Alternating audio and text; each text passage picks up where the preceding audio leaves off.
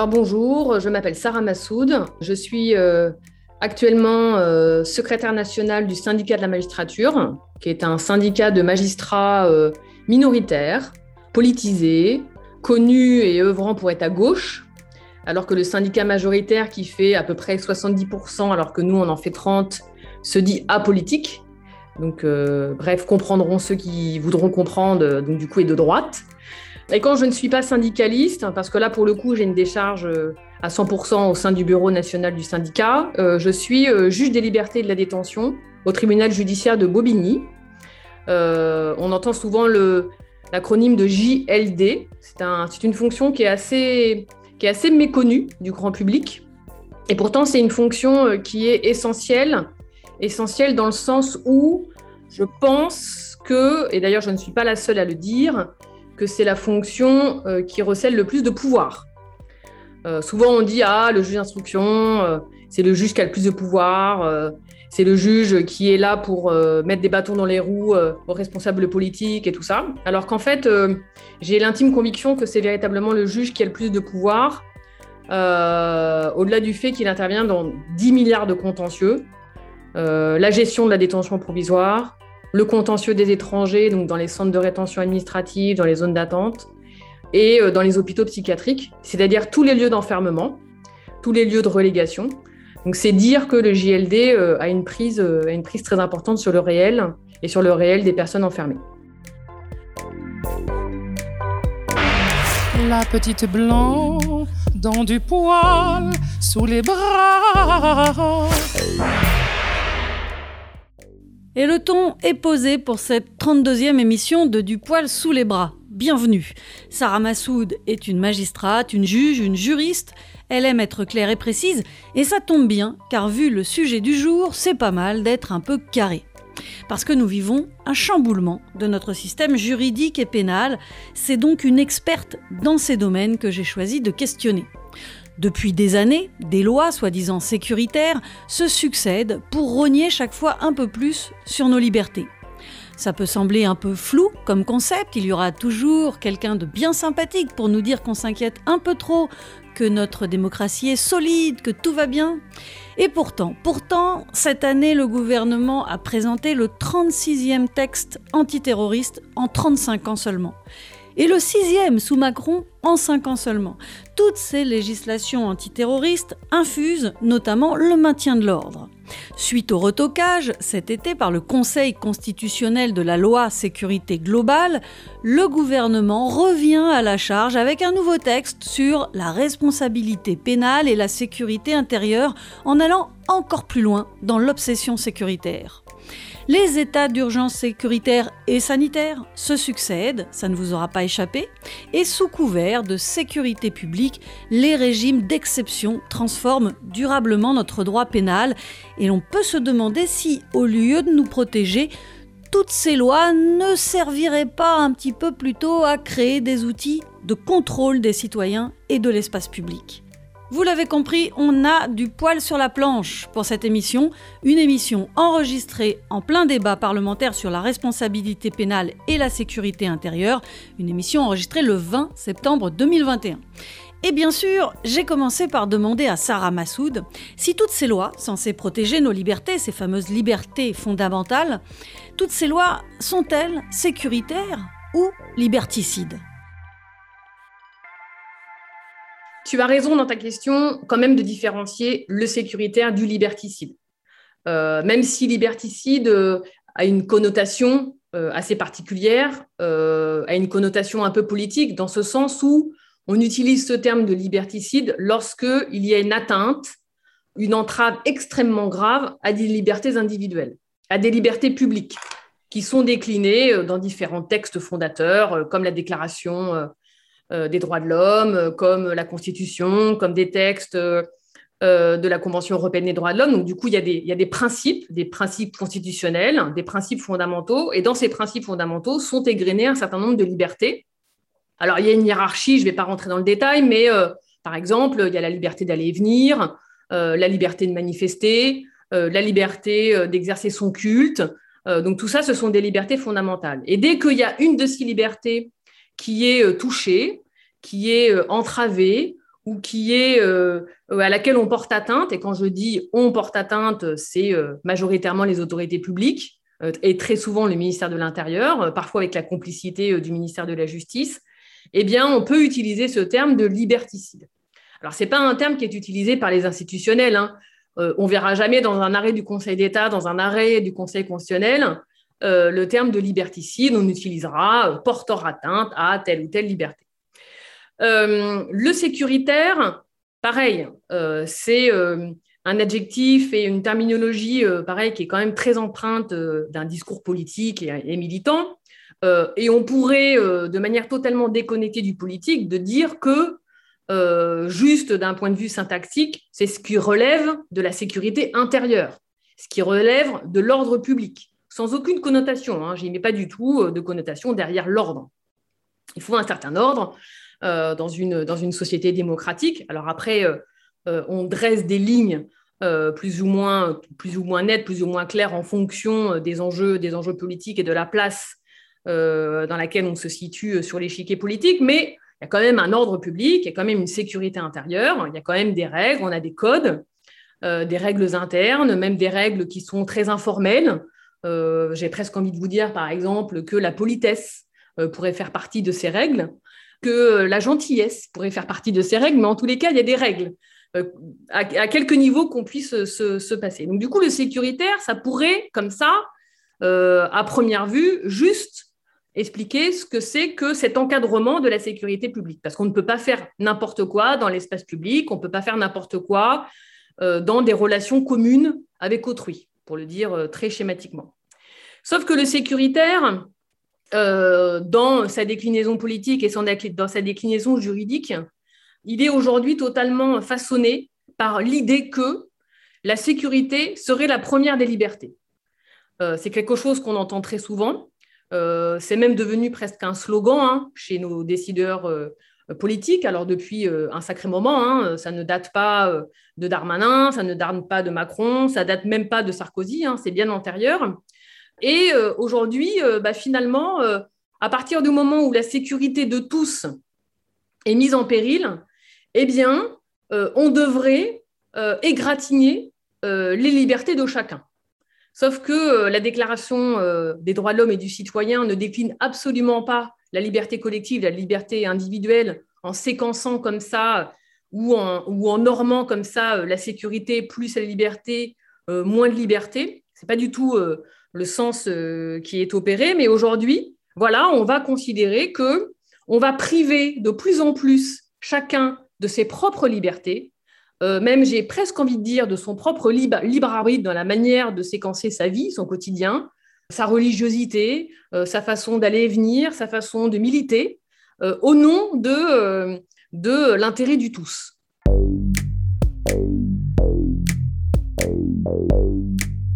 Pour donner un exemple, il est tout à fait important et nécessaire dans une démocratie que d'encadrer une manifestation forcément, la gestion des foules, euh, le fait d'être, euh, d'occuper l'espace public, forcément, ça conditionne aussi euh, d'autres enjeux que, sont d'autres libertés, la liberté d'entreprendre, la liberté d'aller et venir de certains qui ne sont pas dans la manifestation. Ça implique aussi l'implication de forces de l'ordre et tout ça. Donc, du coup, il faut un encadrement. Après, à, jauger comment est cet encadrement. Et aujourd'hui, euh, l'encadrement de la liberté de manifester, on voit bien qu'elle est complètement sécuritaire parce que justement, l'implication des forces de l'ordre va être extrêmement brutalisante, parce que l'encadrement de la liberté d'aller et venir va être complètement euh, annihilé, c'est-à-dire qu'on va faire des palpations de sécurité, on va faire des contrôles d'identité, on va parfois même, euh, dans, des techniques de maintien de l'ordre, vous empêcher d'aller sur une zone de manifestation et euh, vous placez en garde à vue pour des motifs fallacieux. Donc, du coup, vous voyez bien que ces différentes règles comme ça, qui a priori euh, sont naturellement, si on parle d'un point de vue extrêmement théorique, normal dans le cadre comme ça d'une gestion des foules, eh bien, elle devient sécuritaire. On n'est plus, du tout dans une sécurité de base parce que justement, elle va toucher à la liberté des uns et des autres et elle va être totalement disproportionnée par rapport euh, par rapport à une norme que, euh, l'on voudrait, euh, que voudrait sereine. Le maintien de l'ordre, le fameux maintien de l'ordre à la française. Le mythe du maintien de l'ordre, pourrait-on dire maintenant. Parce qu'au vu des dernières manifs, l'ordre vire au désordre. Les forces de l'ordre bénéficient pourtant de nouveaux textes législatifs qui sont toujours à leur avantage. Et ce n'est pas la dernière petite loi dite SILT, SILT, loi de sécurité intérieure et de lutte contre le terrorisme, c'est pas cette dernière loi qui me fera mentir. Les règles d'exception s'installent et sous couvert de protéger nos libertés, les forces de l'ordre ont un champ d'action de plus en plus large et des actions de plus en plus brutales. Les forces de police sont à la fois suréquipées et surarmées, notamment avec des armes de force intermédiaire, mais aussi mal formées et déresponsabilisées. Entendons-nous bien, je ne jette pas la pierre à l'officier de police, mais au système politique qui l'a fait basculer dans le côté obscur de la force. Parce que oui, il y a eu un basculement dans la contrainte et la surveillance un virage, un tournant, on peut le dire, je crois. Alors je pense que oui, on peut dater euh, un certain virage, une certaine dérive euh, à partir de la déclaration de l'état d'urgence en 2015 à la suite des attentats. Euh, parce que cette date-là, elle signifie en droit l'adoption de certaines règles exceptionnelles qui normalement n'étaient censées que être exceptionnelles et transitoires. C'est-à-dire que face à une crise, face à des attentats, oui, on peut bousculer un peu l'ordonnancement juridique pour faire face à cette crise. Sauf qu'une fois normalement cette crise euh, dépassée, ou en tous les cas comprise, euh, on doit sortir de ce, régime d'exception. Sauf qu'en fait, la particularité, c'est que depuis 2015, eh bien, cet état d'urgence, il a été sans cesse renouvelé. Je rappellerai que entre 2015 et 2017, l'état d'urgence dit antiterroriste a quand même été prolongé à six reprises.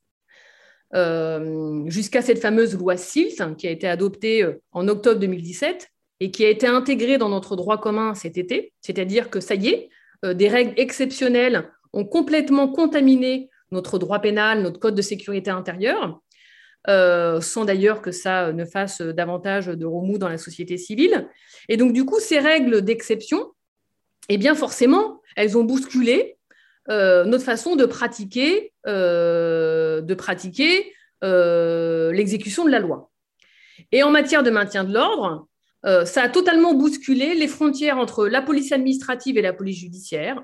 Ça a complètement permis justement l'escalade dans la gestion des foules. Ça a totalement permis une militarisation encore plus accrue des forces de l'ordre. Ça a permis également euh, bah, de déployer des moyens euh, extrêmement importants et qui sont complètement disproportionnés pour pouvoir réprimer les mobilisations sociales, et ce, au nom de la lutte antiterroriste. Par exemple, euh, il y a certaines infractions, comme l'infraction de groupement, enfin, participation au groupement en vue de commettre des violences ou des dégradations, et eh ben, cette qualification pénale, qui avait été euh, mise en place bien avant dans le cadre de la gestion des bandes dans les banlieues, parce qu'il faut savoir que quand même la gestion des banlieues et le droit pénal qui est appliqué dans les banlieues souvent sert de laboratoire justement pour des gestions de crise. C'est quand même euh, malheureusement les personnes qui habitent dans les, banlieues qui sont les premières victimes des lois sécuritaires. Mais bon, ça, ça serait un autre débat, je pourrais en parler des heures, mais voilà. Tout ça pour dire que cette infraction-là, eh bien, elle a totalement été utilisée dans le cadre du maintien de l'ordre. Maintien de l'ordre qui a complètement été décomplexé euh, à la faveur de cette loi SILT. Et elle a été utilisée pour placer en garde à vue, de manière préventive, des centaines et des centaines de manifestants. Pas forcément d'ailleurs pour les poursuivre devant le tribunal correctionnel, mais simplement pour les empêcher de manifester. Sur la base euh, seulement d'indices extrêmement ténus, sur la base parfois de certaines intentions qui étaient euh, complètement déloyales et qui n'étaient absolument pas établies, eh bien, des manifestants ont été empêchés d'aller sur les lieux du cortège. Sur la base de cette, infraction, qui a permis du coup aux policiers de faire des gardes à vue préventives massives, euh, quitte après pour le parquet à classer sans suite et à considérer que les gardes à vue n'étaient pas justifiés pour des poursuites pénales. Bah, du coup, cette infraction-là, qui a complètement été décomplexée par euh, les lois antiterroristes, eh bien, euh, c'est un exemple parfait, une illustration parfaite d'un dévoiement du droit pénal au nom d'une lutte antiterroriste et dans le cadre d'un état d'urgence.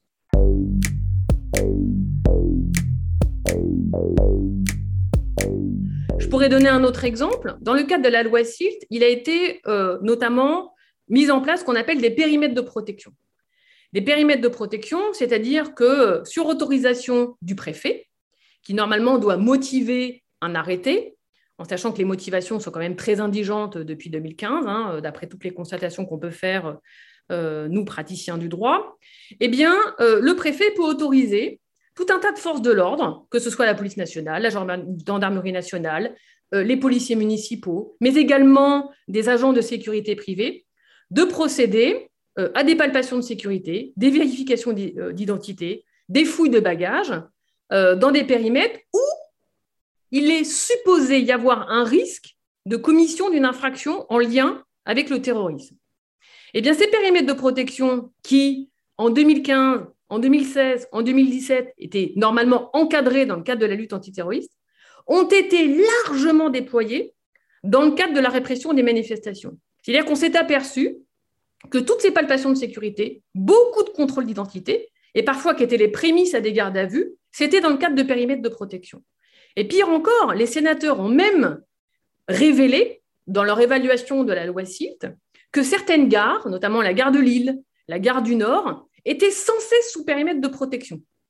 Donc, en fait, on voit bien que là, pour le coup, on n'est plus du tout euh, dans un objectif de lutte antiterroriste, on est complètement dans une banalisation euh, de dispositifs qui sont censés être transitoires et être exceptionnels, et du coup, les forces de l'ordre, du coup, se trouvent armées. Quand je dis armées, c'est euh, d'un arsenal juridique, d'une base légale, pour pouvoir opérer des contrôles à la fois de l'espace public et des corps. Parce qu'une palpation de sécurité, ça a l'air de rien comme ça, mais euh, c'est quand même extrêmement intrusif et attentatoire à, différentes libertés individuelles, et notamment celle de la liberté de disposer de son corps et de la liberté d'aller et venir. Donc on voit bien, voilà, je vous ai donné deux exemples. Hein assez saillant euh, pour démontrer que la législation antiterroriste, et notamment celle-là en particulier, euh, mais je pourrais euh, décliner de la même manière, même si c'est un tout petit peu différent, mais quand même, il y a énormément de similitudes avec l'état d'urgence sanitaire, mais que ces régimes d'exception, en fait, sont des laboratoires pour des dispositifs extrêmement sécuritaires, intrusifs, voire liberticides, et que ces dispositifs et ce laboratoire est un peu euh, une manière pour le gouvernement d'expérimenter des dispositifs après qu'il va intégrer dans le droit commun, sans que personne d'ailleurs s'en rende compte. Parce que forcément, le, le quidam euh, des gens qui ne sont pas censés euh, être spécialistes de la matière ne se rendent pas compte que finalement, entre 2015 et 2021, le droit pénal a complètement été forgé à l'aune de cette législation de crise. Donc c'est pour ça que nous, au syndicat de la magistrature, c'est juste pour l'anecdote, hein, on a été euh, très, très, très rapidement, ce qui nous a beaucoup été reproché, quasiment au lendemain des attentats de 2015, on a dit surtout, surtout, surtout, ne déclarez pas l'état d'urgence. Parce qu'on sait qu'on ne peut pas revenir en arrière et parce qu'on sait que c'est une manière de décomplexer les lois sécuritaires qui sont à l'œuvre depuis une trentaine d'années. Donc en fait, c'est un effet un peu l'état d'urgence pour conclure. L'état d'urgence, c'est un peu un catalyseur du fiel sécuritaire qui est à l'œuvre depuis déjà très longtemps. La petite blanc dans du poil sous les bras. Alors, l'état d'urgence. L'état d'urgence, c'est quoi? C'est ce régime d'exception qui permet aux politiques de pondre des concepts du genre continuum de sécurité. Vous savez, des, poissons plus ou moins gros pour brouiller les cartes entre le judiciaire et l'administratif.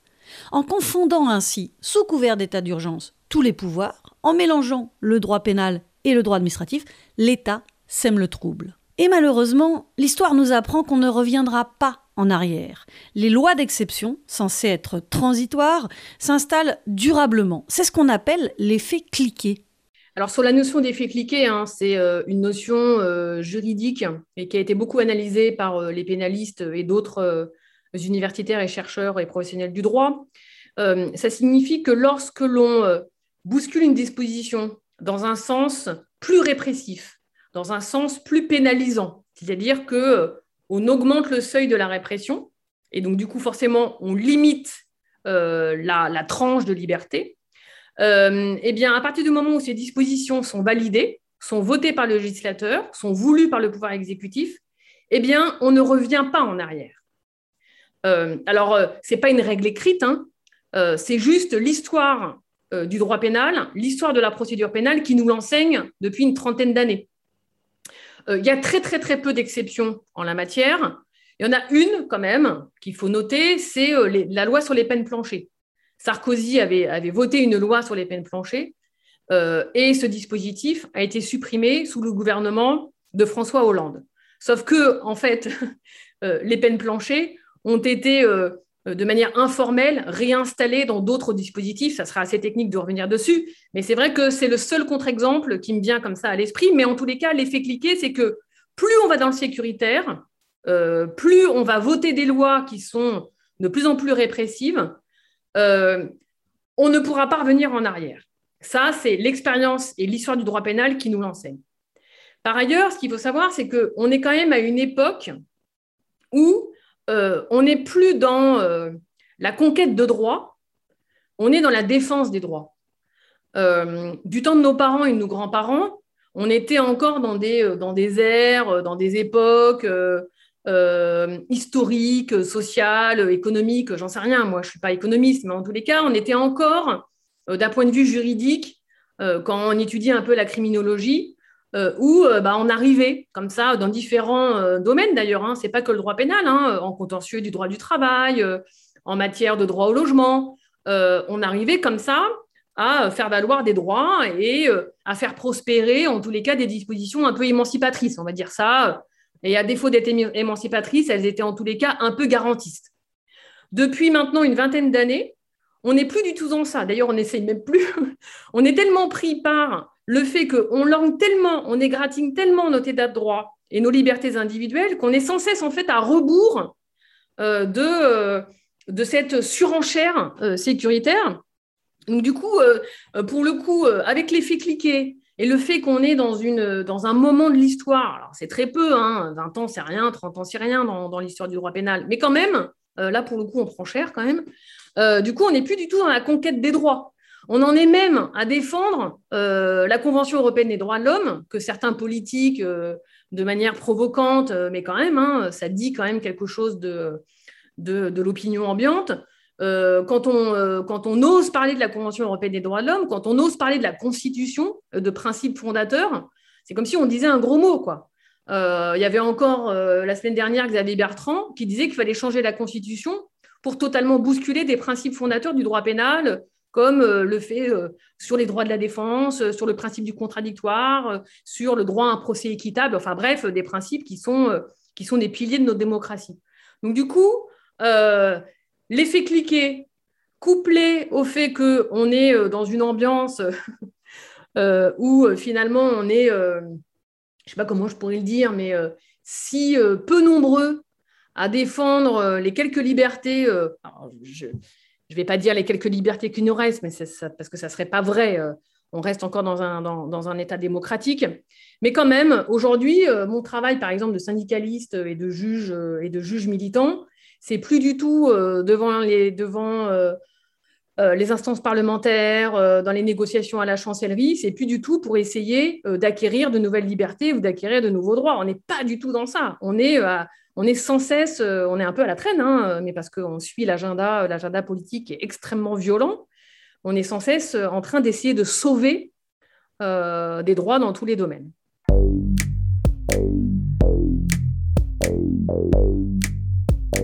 Ce que j'ai oublié de vous dire, c'est qu'il y a des effets cliqués, il y a un effet de contamination du droit, du droit commun, c'est-à-dire du socle de base de notre ordonnancement juridique, et puis il y a un effet de banalisation, c'est-à-dire que plus vous êtes limité dans vos libertés individuelles, euh, plus vous êtes limité dans vos revendications, euh, on va dire, qui touchent à votre quotidien, euh, voilà, pour le dire très prosaïquement, eh bien, plus finalement les dispositions liberticides ou sécuritaires qui vont s'ajouter à cela vont vous paraître indolores. C'est pour ça que j'ai coutume, coutume, de dire que finalement la perversité de l'époque du moment qu'on est en train de vivre, elle est, euh, elle est très tenace parce que j'ai le sentiment qu'on est dans un espèce de régime autoritaire presque doux, presque indolore. Comme les souches s'enchaînent tous les six mois, euh, tous les ans, en termes de loi liberticide, d'état d'urgence déclaré, euh, de discours quand même extrêmement populistes, en tous les cas en matière pénale, on parle beaucoup de populisme pénal. Quand on est un peu dans une surenchère, bah, au fur et à mesure, les gens bah, s'habituent à ça, à ce discours. C'est-à-dire qu'aujourd'hui, au-delà du fait, en plus, et ça, ça joue, qu'il est toujours très payant pour une autorité du pouvoir exécutif de faire peur aux gens. Donc, du coup, forcément, quand les gens ont peur et quand vous êtes en train de gonfler la menace, quand vous êtes également dans la déclinaison d'un ennemi, d'un adversaire, c'est-à-dire que le délinquant est un ennemi, le manifestant est un ennemi, euh, le cas contact est un ennemi, c'est ce qu'on appelle le droit pénal de l'ennemi. Donc quand vous construisez comme ça des figures de l'ennemi qui sont basées sur la peur, la crainte, l'appréhension de l'autre, bah, du coup, vous pouvez faire avaler des dispositions pénales justement pour combattre cet ennemi. Euh, et on voit bien que là, il y a des effets d'accoutumance, de banalisation, où les gens finalement bah, euh, vont être habitués à remplir une attestation pour sortir lors d'un confinement, de présenter un pass sanitaire euh, pour pouvoir aller euh, dans tel ou tel lieu festif ou pas d'ailleurs. il y a quand même eu l'exigence d'un pass sanitaire, même si là, il y a des décisions de justice à rebours pour pouvoir aller dans certains centres commerciaux. donc, du coup, on voit bien que sur ces, j'ai envie de dire, ces dispositifs très autoritaires, très verticaux, eh bien, on, on anesthésie euh, le qui-vive euh, qui devrait être le nôtre et surtout le qui-vive qui devrait être euh, dans l'esprit des parlementaires. Parce que c'est eux qui votent la loi. Je, moi, je le vois, enfin, je, le vois très régulièrement dans le cadre de mon travail au sein du syndicat de la magistrature, parce qu'on est très régulièrement entendu au Sénat et à l'Assemblée nationale. On voit bien que parfois notre discours très détaché, des fois, on essaie de se détacher de l'émotion, de se détacher euh, de l'émoi que peut, euh, susciter euh, tel ou tel événement, telle ou telle affaire, tel ou tel fait divers, lorsqu'on revient sur les principes, sur les textes fondateurs, eh bien, les parlementaires reviennent toujours sur le fait divers, l'émoi, l'émotion, les sentiments des uns et des autres. Et preuve en est, c'est qu'aujourd'hui, par exemple, en droit pénal, la législation ne se base plus sur le réel, mais se base sur un sentiment. Aujourd'hui, on a beau vous dire que la délinquance et la criminalité n'est pas en augmentation, euh, bon, même si c'est plus compliqué que ça. Il y a certains contentieux où c'est un peu en augmentation, euh, d'autres qui sont euh, plutôt en baisse, mais en tous les cas, la criminalité, en tous les cas, n'est pas en augmentation, la société n'est pas plus violente, il n'y a pas plus d'infractions criminelles qu'il y a 20 ans, 30 ans. Hein. Le nombre d'homicides, quand vous regardez le nombre d'homicides volontaires sur ces 20 dernières années, il est plutôt il est plutôt euh, stagnant. Mais vous avez beau rappeler ces statistiques, ce que font des fois, euh, parfois, euh, certains responsables politiques, on vous dit non mais on s'en fiche du réel. Ce qui compte, c'est plus ça, c'est le sentiment d'insécurité. Donc comment est-ce que vous pouvez avoir un discours, j'ai presque envie de dire là, au-delà du militantisme, au-delà de nos, de nos visées émancipatrices et tout ça, mais déjà, rien que sur, j'ai envie de vous dire, la base d'un dialogue avec un parlementaire sur un texte de loi, comment est-ce que vous voulez combattre une opinion euh, qui, est basée sur, euh, qui est basée sur un sentiment? Enfin, C'est unique. On en est là. Non seulement les gouvernants jouent un jeu dangereux, mais en plus, du côté des citoyens, on s'habitue. On s'habitue à des brimades, à des humiliations. Et plus on s'habitue, moins on les considère comme des brimades ou des humiliations. Et le tour de passe-passe sécuritaire est joué pas facile du coup de dénoncer le dernier des projets de loi présentés à l'Assemblée, responsabilité pénale et sécurité intérieure. C'est la loi sécurité globale dont vous avez peut-être entendu parler et qui revient par la grande porte. Pourquoi se priver? Prise d'empreintes forcées, peines alourdies, abolition du discernement, n'en jetez plus, on file droit vers une société de surveillance biométrique et de technopolis. Enfin, si on n'est pas déjà dedans. Alors, le cadeau de la rentrée, alors euh, même plus de l'été, hein, parce que le projet de loi a été déposé en Conseil ministre cet été, bah, c'est cette fameuse loi euh, relative à la responsabilité pénale et à la sécurité intérieure, qui est, euh, comme tu le disais, une loi, j'ai presque envie de dire, balai. C'est un peu la voiture balai de toutes les dispositions liberticides qui avaient été censurées par le passé. En tous les cas, pour son volet sécurité intérieure. C'est un peu plus compliqué pour le volet responsabilité pénale. mais pour le volet sécurité intérieure, euh, il y a différentes euh, dispositions qui, pour certaines, avaient été censurées dans le cadre de la loi dite sécurité globale par la décision du Conseil constitutionnel, et notamment s'agissant euh, des dispositions, ce qu'on appelle les dispositions sur la technopolis, c'est-à-dire les dispositions sur les drones, ce qu'on appelle les, caméras aéroportées, et les dispositions sur les caméras embarquées, c'est-à-dire les, caméras qui sont dans les véhicules de police. Euh, là, il n'est pas question des euh, caméras piétons, parce que les caméras piétons, euh, il y a déjà une base légale, il y a déjà la, loi qui les autorise et elles sont déjà, elles sont déjà utilisées par, le, par, les, par les services de police. Donc du coup, alors que le Conseil constitutionnel avait censuré, c'est-à-dire déclaré contraire à la Constitution, ces deux, dispositifs de surveillance de masse, hein, parce que là, pour le coup, on est véritablement dans des traitements de captation d'images qui sont extrêmement massifs. Hein. Un drone, euh, ça peut filmer énormément d'images à la seconde, euh, de par sa hauteur, de par sa mobilité. Donc on n'est pas, euh, même si c'est extrêmement contestable la vidéosurveillance, mais on est vraiment dans, en termes de, d'amplitude de captation d'images, on est vraiment sur un autre paradigme la discussion est, un peu différente sur les, caméras embarquées dans, les voitures, mais en tous les cas, la philosophie reste la même. Donc, en dépit de, cette censure du Conseil constitutionnel, et ben, du coup, euh, le gouvernement revient à la charge. Alors moi, j'ai presque envie de dire, pour avoir étudié cette loi euh, et puis, pour avoir été entendu euh, par la chancellerie et les parlementaires la semaine dernière, en sachant que la, discussion, la discussion dans l'Assemblée nationale aura lieu le 21 septembre, on voit bien que le gouvernement a un peu cette méthode, ce que j'appelle la méthode du coup de poker, quoi. C'est-à-dire que on essaie de passer en force des dispositions extrêmement sécuritaires. Les curseurs sont vraiment mis extrêmement haut. D'ailleurs, on voit bien à chaque fois, hein, c'est de la technique légistique, mais c'est peut-être pas inintéressant de vous le dire, mais entre le projet initial et le projet finalement qui est voté euh, souvent en CMP, c'est-à-dire en commission mixte paritaire, on voit bien que le gouvernement change un peu de stratégie. C'est-à-dire qu'il tente le tout pour le tout au début, et puis au final, dans les discussions, c'est de la technique parlementaire, mais quand même, hein, ce gouvernement-là, quand même, euh, joue beaucoup son batou euh, quand même très, très, de manière très très dure dès le départ. Bah là, c'est ça, c'est-à-dire qu'au moment de sécurité globale, de la proposition de loi sécurité globale, ils ont mis le paquet sur la technopolis. Euh, ils ont submergé la proposition de loi de tout un tas de dispositifs sécuritaires, en sachant pertinemment, parce qu'on ne va pas se leurrer, on n'est pas, n'est pas naïf, qu'il y allait y avoir des censures, soit des censures parlementaires, soit des censures de la part du Conseil constitutionnel, soit aussi des oppositions du Conseil d'État.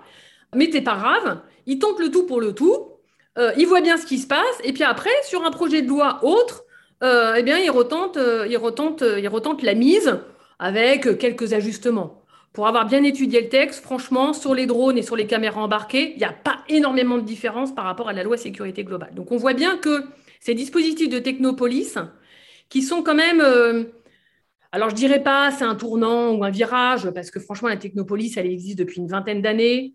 Euh, euh, les, traitements qui utilisent la, reconnaissance faciale sont déjà en œuvre depuis déjà très longtemps.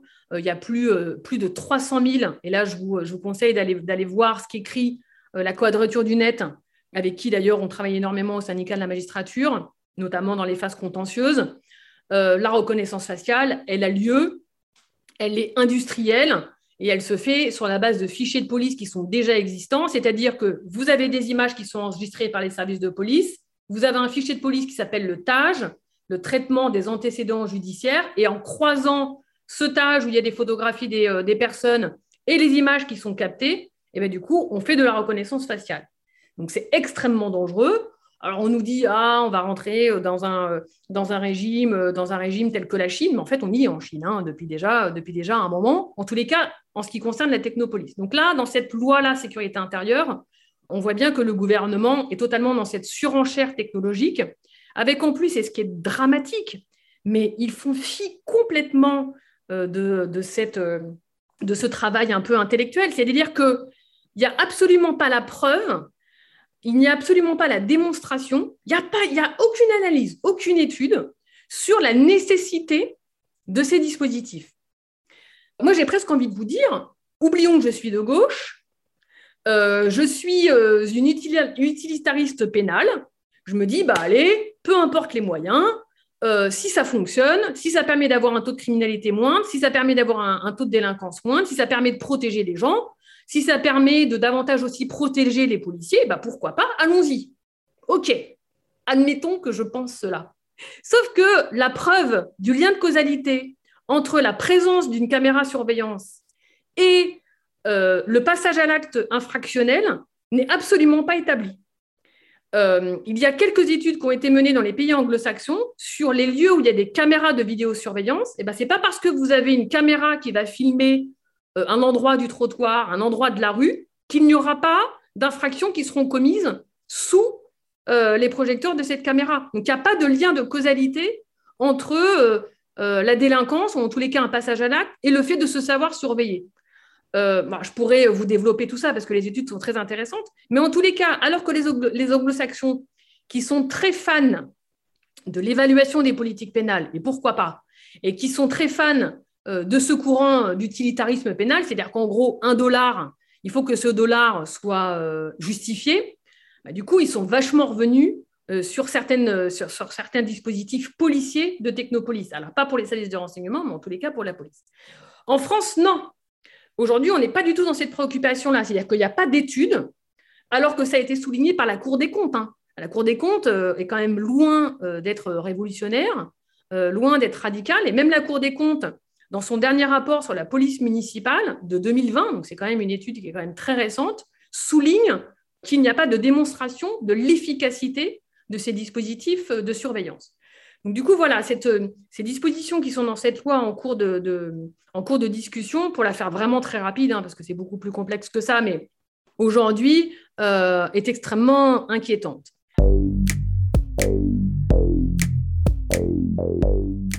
Alors après, il y a d'autres dispositions euh, sur une nouvelle infraction pour réprimer davantage les violences qui sont commises sur les policiers. Il y a des dispositions aussi sur les rodéos motorisés, à travers l'infraction de, refus d'obtempérer. On est aussi sur l'élargissement de l'amende forfaitaire délictuelle. Euh, on sait que Darmanin euh, dépense énormément d'énergie et beaucoup d'argent en termes de communication euh, via des cabinets privés pour faire la promotion de la fameuse amende forfaitaire délictuelle pour l'usage de stupéfiants, où pour lui, c'est la potion magique pour, pour lutter contre dans la guerre contre le trafic de stupéfiants. Or, euh, il s'avère que c'est totalement, euh, euh, vain. Euh, c'est pas parce que on touche au portefeuille des pauvres usagers de stupéfiants qu'on lutte contre le trafic de stupéfiants et qu'on égratigne quelconque trafic de stupéfiants. Au contraire, ça révèle des inégalités sociales, ça révèle des discriminations. Bon, bref, tout ça pour vous dire que dans cette loi sécurité intérieure, il y a tout un tas de dispositifs qui, pour le dire euh, de manière très rapide, sont du pur affichage politique qui va faire des dégâts hein, sur la vie des gens, euh, et encore sur les mêmes, hein, encore euh, des, personnes qui vivent dans les quartiers populaires et tout ça, et sur aussi la masse de la population, parce qu'on va avoir une militarisation. Moi, j'appelle ça la militarisation, la monopolis, même si ce ne sont que des captations d'images.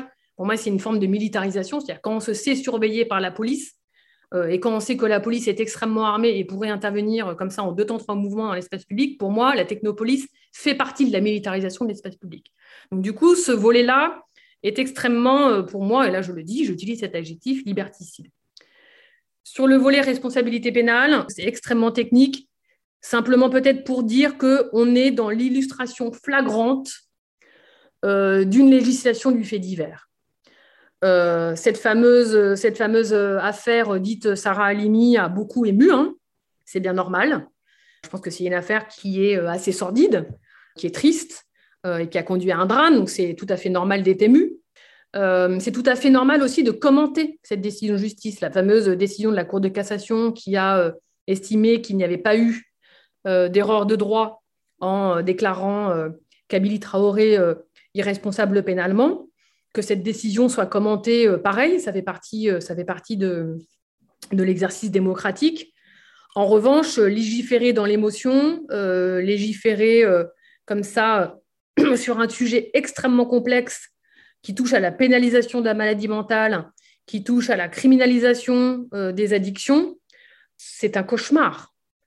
D'autant que le texte est extrêmement technique, ça met en branle beaucoup de principes du droit pénal, mais ce qui est affligeant, c'est euh, d'entendre euh, le ministre de la Justice nous dire ne vous inquiétez pas, euh, nous avons conçu un texte qui va respecter la maladie mentale, respecter les fous. J'utilise d'ailleurs le terme fou, non pas dans un sens péjoratif, mais dans un sens militant, hein. et de réitérer ce slogan dans une démocratie, on ne juge pas les fous, alors que tout le texte décline le strict inverse. C'est-à-dire qu'on est dans la surpénalisation de la maladie mentale, dans une vision extrêmement stigmatisante euh, de euh, la maladie psychique ou neuropsychique. Et euh, nous, au syndicat de la magistrature, on s'insurge contre, contre cette réforme. À écouter Sarah Massoud, on se demande, on se demande comment on va faire pour limiter les pouvoirs judiciaires et administratifs de la police et stopper la dérive autoritaire de la gouvernance.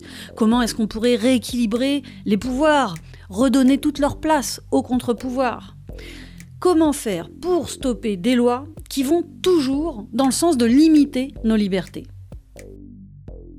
alors nous, notre, l'une de nos modalités de lutte au syndicat de la magistrature, c'est le contentieux. Euh, c'est-à-dire euh, saisir le Conseil d'État, saisir le, Conseil constitutionnel, beaucoup écrire aux parlementaires, euh, faire un travail de lobbying dans le cadre de la, de la production de la loi. Donc c'est vrai que nous, c'est une lutte très juridique, justement pour combattre cet enchaînement et cette surenchère sécuritaire. C'est épuisant, ça donne pas beaucoup de résultats parce que justement, euh, on est euh, dans un, contrôle juridictionnel aujourd'hui qui euh, est lui-même percuté par ce soi-disant besoin de sécurité, et, nous, ça nous afflige, même si le Conseil d'État nous a entendus, c'est marrant, et le service d'études, alors je ne sais plus comment ça s'appelle, c'est le service d'études et documentation du Conseil d'État, a fait tout un rapport qui n'est pas encore publié sur justement les états d'urgence, à quoi ça sert. Donc ça, veut quand même dire qu'il y a des préoccupations aussi là-haut, euh, dans les plus hautes sphères euh, juridictionnelles, mais en tous les cas, notre, notre combat, il est encore celui-ci avec d'autres organisations de défense des droits humains. Je parlais de la quadrature du net, mais on, agit beaucoup avec euh, le GISTI, avec le syndicat des avocats de France, bref, avec la LDH également. Donc ça, c'est un moyen de lutte pour essayer de stopper. je ne dis pas que ça prospère, pas du tout même, mais en tous les cas, je pense qu'il ne faut pas s'en passer. Euh, après, sur les solutions euh, politiques, euh, moi, ce n'est pas mon domaine. Je ne suis pas politicienne, je ne suis pas responsable politique. Donc, sauf à donner mon avis personnel sous tel ou tel parti, sur telle ou telle orientation, mais je pense que ça n'intéresse personne. mais en tous les cas, je pense que la curiosité, la curiosité de chacun et et tout à l'heure, j'utilisais euh, cette espèce de cette expression de il faut rester sur le qui-vive. Je pense que ce qui se passe euh, euh, dans le cadre de l'état d'urgence sanitaire, sur les mobilisations contre la prolongation de l'état d'urgence sanitaire, sur les modalités d'application du pass sanitaire, sur le caractère extrêmement autoritaire de la gestion de cette crise, ça dit quand même peut-être d'une prise de conscience. moi, je parle de curiosité, mais c'est une prise de conscience et d'avoir un peu un réflexe démocratique de se dire on a notre mot à dire et c'est pas euh, un pouvoir extrêmement vertical qui va pouvoir comme ça euh, lorgner sur, euh, rogner sur nos, libertés. Après, ce qui est extrêmement dangereux, mais c'est pour ça que je parle autant d'état d'urgence, c'est que dans le, cadre d'un état d'urgence, quand vous avez un état d'urgence qui est déclaré, vous avez, et c'est prévu dans les textes, c'est prévu dans la loi, vous avez un pouvoir parlementaire qui est amenuis. C'est-à-dire que pour le dire très très rapidement, on est euh, sur euh, un vote de la loi dans des délais extrêmement rapides, dans un contrôle et dans une évaluation de la loi qui est réduit à peau de chagrin, euh, même si dans le cadre de l'état d'urgence sanitaire, il y a quand même eu un travail du Sénat qui, n'est pas à mésestimer, hein, qui a été extrêmement critique, mais il y a un contrôle parlementaire qui est réduit à peau de chagrin. Ça fait partie de l'état d'urgence, c'est-à-dire que forcément, comme il y a une crise, il faut pouvoir rapidement être opérationnel et il faut que les instances parlementaires puisse être efficace. Pourquoi pas, d'un point de vue très, très théorique, on l'entend. Sauf que ça, ça doit être transitoire. C'est-à-dire que ça doit durer un mois, deux mois, trois mois. Sauf que là, ça dure depuis des années. Et à chaque fois, l'entourloupe, euh, qui a été le cas dans le cadre de l'état d'urgence dit antiterroriste et dans le cas de l'état d'urgence dit sanitaire, c'est-à-dire ce, euh, de prévoir ce qu'on appelle des clauses de révoyure, qui est de dire, écoutez, OK, c'est la crise, il faut qu'on agisse vite, bah, justement pour gérer cette crise, on sait très bien que le Parlement et le contrôle juridictionnel va être, on va dire, mis entre parenthèses pendant un certain temps. Mais vous inquiétez pas, nous allons évaluer, nous allons réétudier l'efficience de tel et tel dispositif d'exceptionnalité dans un délai où on pourra avoir du recul. Et notamment, il est toujours prévu, dans la loi SILT, c'était prévu à la fin de l'année dernière, dans la loi état d'urgence, c'est prévu à la fin de l'année que de dire on se pose, on voit si ça marche, et puis on voit comment est-ce qu'on peut aller de l'avant dans un temps de crise qui ne sera plus aussi saisissant. Sauf qu'en fait, ces clauses de révoyure, elles sont censées se reculer. C'est-à-dire que euh, à chaque fois que ça repasse devant le Parlement pour prolonger, eh ben, on recule la clause de révoyure en disant mais non, non, la crise n'est pas finie, mais non, la crise n'est pas finie, mais non, la crise n'est pas finie. On en arrive du coup avec des, des pare-feux démocratiques que sont, j'allais dire soi-disant, que sont le Parlement euh, et euh, les instances juridictionnelles, et ben, du coup, ne peuvent pas œuvrer comme elles pourraient le faire dans un, en temps normal, j'ai envie de dire. Et au final, eh ben, ces clauses de révoyure-là, elles sont au final plus du tout actionnées parce que ces états d'urgence sont intégrés dans le droit commun. Et ça a été le cas pour l'état d'urgence dit antiterroriste, parce que la loi SILT qui avait été votée en octobre 2017, elle a été intégrée dans notre ordonnancement juridique cet été. Et l'état d'urgence sanitaire, ça n'est pas encore fait, mais je peux parier que dans quelques mois, ça sera fait, c'est quasiment plié.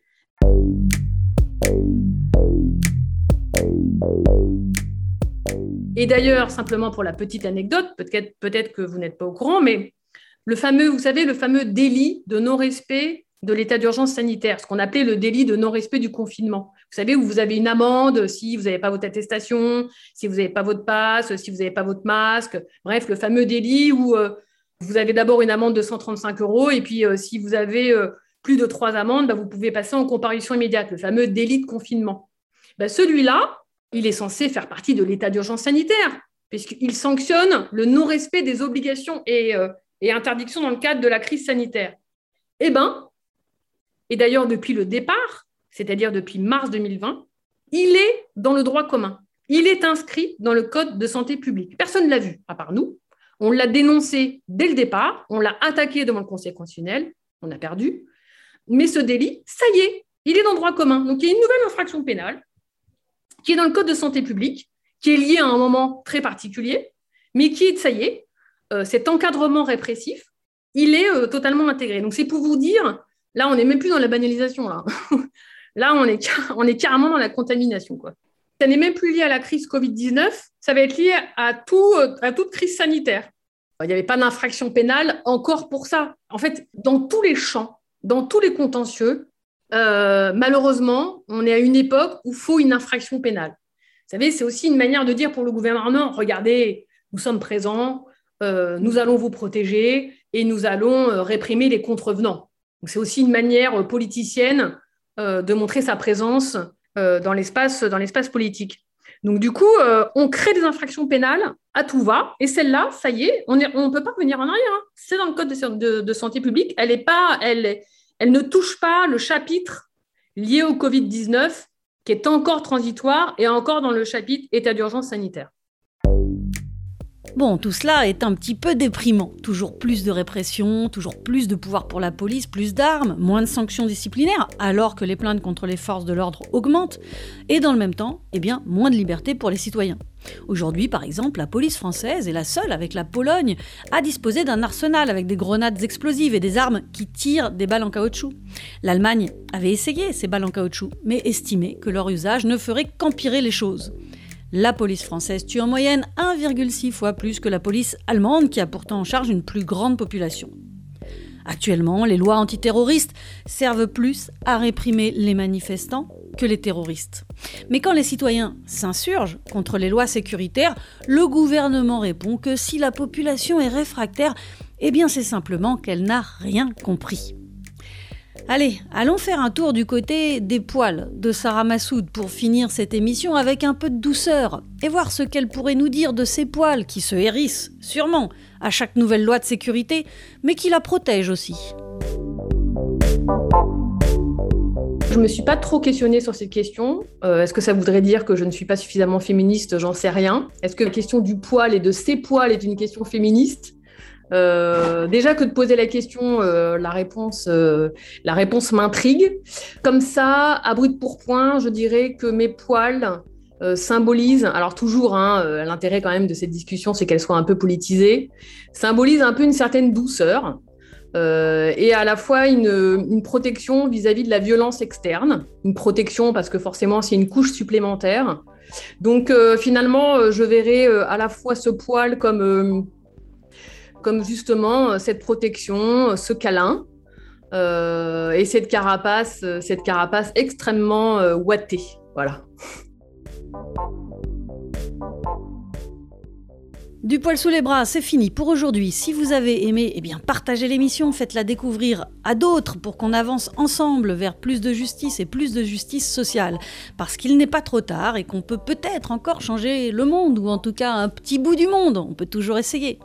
En tout cas, vous pouvez retrouver tout plein de femmes expertes qui ont des choses passionnantes à nous apprendre en allant sur le SoundCloud de De Poil sous les bras ou sur Apple Podcast ou Google Podcast ou je ne sais où. Et puis bien sûr, eh rendez-vous chaque mois sur vos radios FM préférées, vos radios locales pour découvrir une nouvelle émission.